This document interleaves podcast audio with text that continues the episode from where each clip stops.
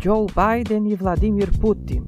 Os líderes dos Estados Unidos e da Rússia se reuniram em Genebra em 16 de junho, em um momento que ambos concordam em considerar como o pior nas relações entre a Casa Branca e o Kremlin desde o fim da União Soviética em 1991. Foi o Biden quem convidou Putin para a reunião. O mandatário americano defendeu o encontro como uma maneira de trazer estabilidade e previsibilidade à relação entre Estados Unidos e Rússia. O Biden assumiu o cargo em janeiro com a promessa de endurecer a postura americana em relação ao regime do Putin, que era adulado pelo seu antecessor Donald Trump. A reunião em Genebra foi a etapa final de um giro do Biden pela Europa. Nos dias anteriores, ele tinha se reunido com os líderes europeus para recuperar a confiança nos Estados Unidos. O encontro com o Putin terminou com pequenos avanços concretos e um relativo entendimento dentro daquilo que é possível. Mas o que essa reunião revela sobre a abordagem do Biden com relação ao regime russo? Olá, eu sou Rossano Vilagrandias e o tema principal desta edição de A Volta ao Mundo em 15 Minutos é a reunião em Genebra entre Joe Biden e Vladimir Putin e o seu significado para as relações entre Estados Unidos e Rússia.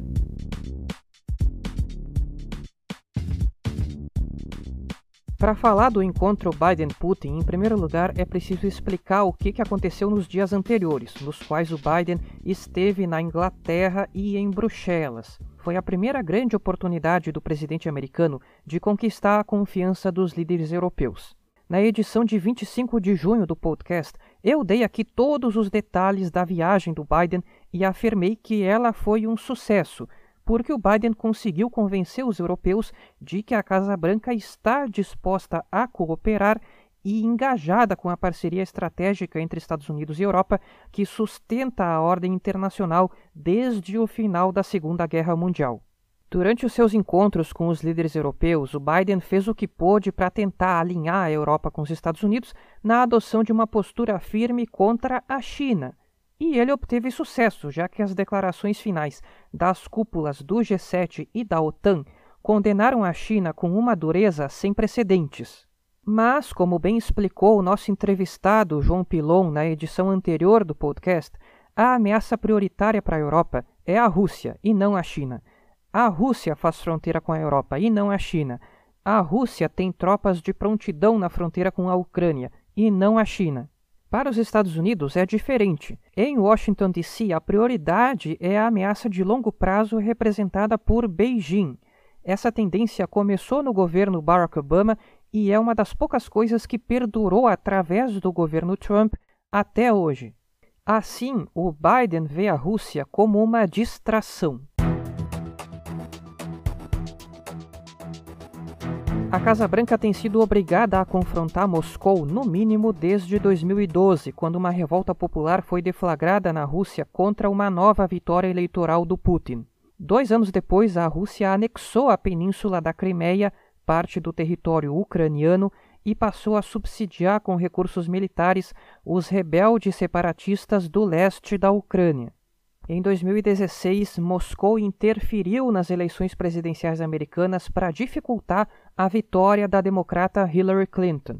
Em 2018, Putin mandou envenenar um ex-espião russo em território britânico.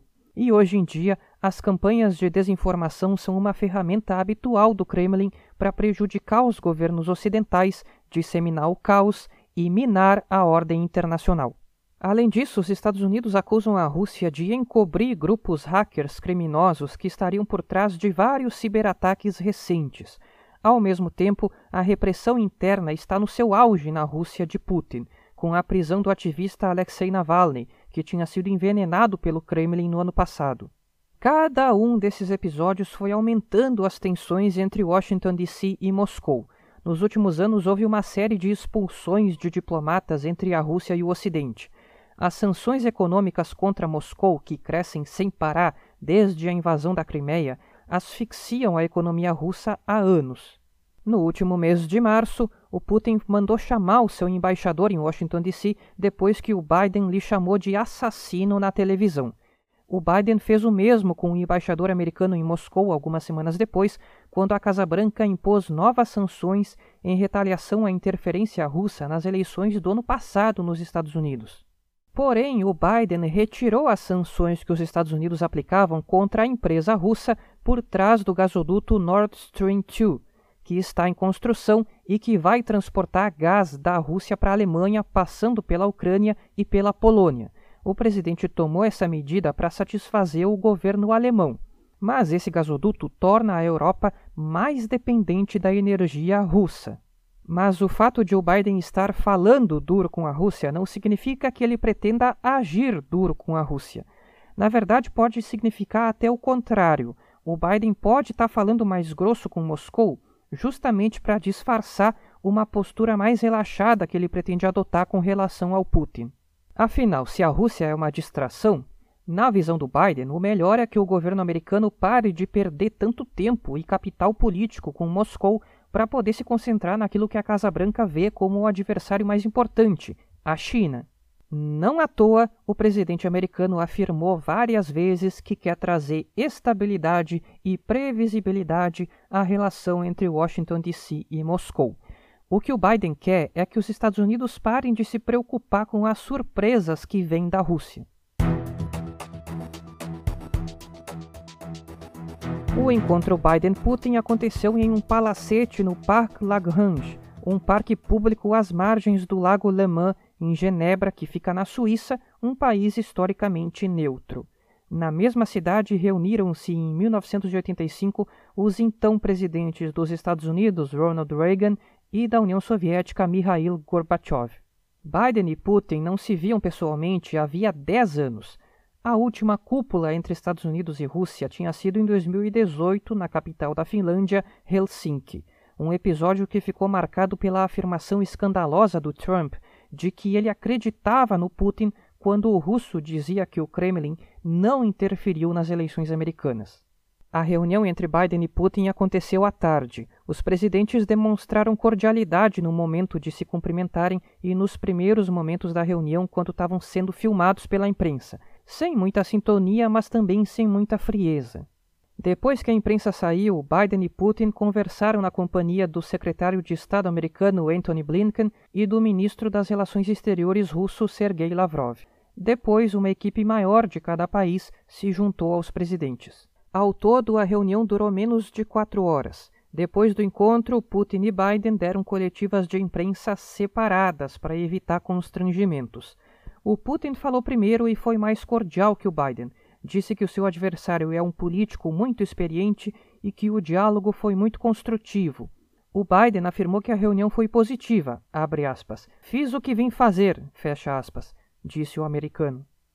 Тема примерно, наверное, всем известна. Стратегическая стабильность, кибербезопасность, региональные конфликты, Торговые отношения, да, еще говорили о сотрудничестве в Арктике. Ну вот примерный набор. Пожалуйста, прошу ваши вопросы. And President Putin and I had a uh, share a unique responsibility to manage the relationship between two powerful and proud countries. A relationship that uh, has to be stable and predictable. And it should be able to, we should be able to cooperate where it's in our mutual interest. And where we have differences, I want President Putin understand why I say what I say. O resultado mais concreto da reunião, anunciado por ambos os presidentes, foi o retorno dos embaixadores a Washington DC e a Moscou. Um passo importante que, sem dúvida, vai ajudar a Casa Branca e o Kremlin a estabelecerem uma relação mais estável. Biden e Putin sinalizaram ainda um entendimento para prosseguir com a cooperação na questão do controle das armas nucleares de ambos os países algo que interessa tanto à Casa Branca quanto ao Kremlin. Logo depois que o Biden tomou posse, os dois países concordaram em estender um dos acordos de armas nucleares, o New START. Sobre um dos temas mais tensos, cibersegurança, o Biden disse que entregou ao Putin uma lista de 16 setores estratégicos da infraestrutura americana que provocariam uma reação por parte dos Estados Unidos em caso de sofrerem ciberataques. O Putin, por sua vez, afirmou que é a Rússia quem sofre ciberataques dos Estados Unidos e defendeu a criação de um grupo de trabalho conjunto entre os dois países para combater as ameaças virtuais. O Biden estava nervoso durante a sua coletiva. Em certo momento, ele perdeu a paciência com os jornalistas. Mais tarde, no aeroporto, ele se desculpou. Questionado sobre se confiava no Putin, o americano respondeu, aspas, isso não tem a ver com confiança, e sim com interesse mútuo, fecha aspas. Sobre Alexei Navalny, Putin defendeu a prisão do opositor e afirmou, aspas, ele ignorou conscientemente os requerimentos da lei. Questionado sobre a repressão a opositores na Rússia, ele respondeu citando a militante trumpista que morreu ao participar da invasão ao Capitólio. Na sua coletiva, Biden disse, aspas, eu acho que essa comparação é ridícula. O Biden afirmou ainda que se Navalny morrer na prisão, aspas, as consequências para a Rússia serão devastadoras. Uma declaração que soa exagerada, porque não parece haver muito espaço para que os Estados Unidos aumentem tanto a pressão sobre a Rússia. Como eu já tinha falado na edição de 25 de junho, os resultados das reuniões entre os líderes mundiais aparecem ao longo do tempo. Nos próximos meses a gente vai saber se e como mudou a postura da Casa Branca com relação ao Kremlin e vice-versa. Por enquanto, o que a gente sabe é que o Biden e o Putin concordaram em cooperar nas poucas áreas de interesse mútuo, como o controle de armas nucleares e em reduzir a tensão da relação entre Estados Unidos e Rússia, o que é bom, Parece que o Biden está apostando em levar o Putin a reduzir a confrontação com o Ocidente, como os ciberataques, as campanhas de desinformação e as tropas posicionadas nas fronteiras europeias, em troca de uma relação mais estável que pode ser benéfica para a Rússia. O problema é que, nesse caso, os Estados Unidos tendem a fechar os olhos para as violações aos direitos humanos do regime do Putin para manter a previsibilidade na relação mútua.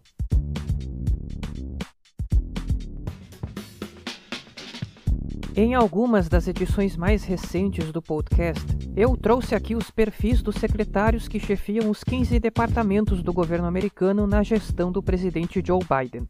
Mas o gabinete vai além dos secretários e inclui mais nove cargos que são responsáveis por comandar outros órgãos e agências da Casa Branca. Entre eles é preciso destacar a representante de comércio Catherine Tai, escolhida a dedo para confrontar a China em questões comerciais e para receber apoio de democratas e republicanos. Antes, ela tinha trabalhado como advogada na Câmara e lidado com questões ligadas à China no mesmo órgão do qual agora é chefe.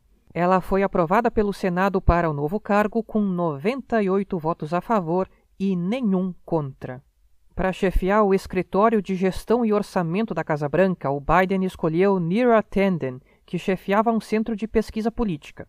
Mas os republicanos mostraram uma resistência forte ao nome dela por causa do hábito da Neera Tanden de atacar políticos republicanos no Twitter. Para evitar uma derrota no Senado, o Biden desistiu da indicação dela, e até agora o presidente não fez uma nova indicação para o cargo. Vamos aproveitar para falar também do chefe de gabinete do Biden, Ron Klain, que não é um cargo que precisa de confirmação no Senado.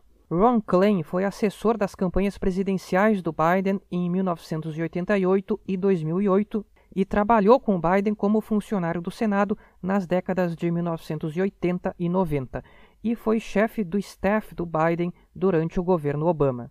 Com todo esse histórico, Ron Klain é uma pessoa de mais estrita confiança do presidente e, segundo jornalistas que cobrem os bastidores da Casa Branca, ele tem sido fundamental para auxiliar o Biden nas tomadas de decisão. Desde o dia 16 está acontecendo a Copa América, o torneio sul-americano de seleções de futebol. O Brasil se tornou sede do torneio menos de duas semanas antes do pontapé inicial. A Federação Sul-Americana de Futebol, a CONMEBOL, recorreu ao Brasil porque a Copa América tinha ficado sem sede em maio. Colômbia e Argentina seriam as sedes do torneio, mas no mês passado a CONMEBOL decidiu tirar a Colômbia por causa da onda de protestos contra o presidente Ivan Duque. Alguns dias depois, o governo argentino desistiu de sediar o torneio em razão da situação grave da pandemia da Covid-19 no país. No dia 31, o presidente da CBF, a Confederação Brasileira de Futebol, Rogério Caboclo, ligou para o presidente brasileiro Jair Bolsonaro para pedir a permissão dele para a realização da Copa América no país. O Bolsonaro concordou naquele momento, apesar de a situação da pandemia no Brasil estar ainda pior que na Argentina.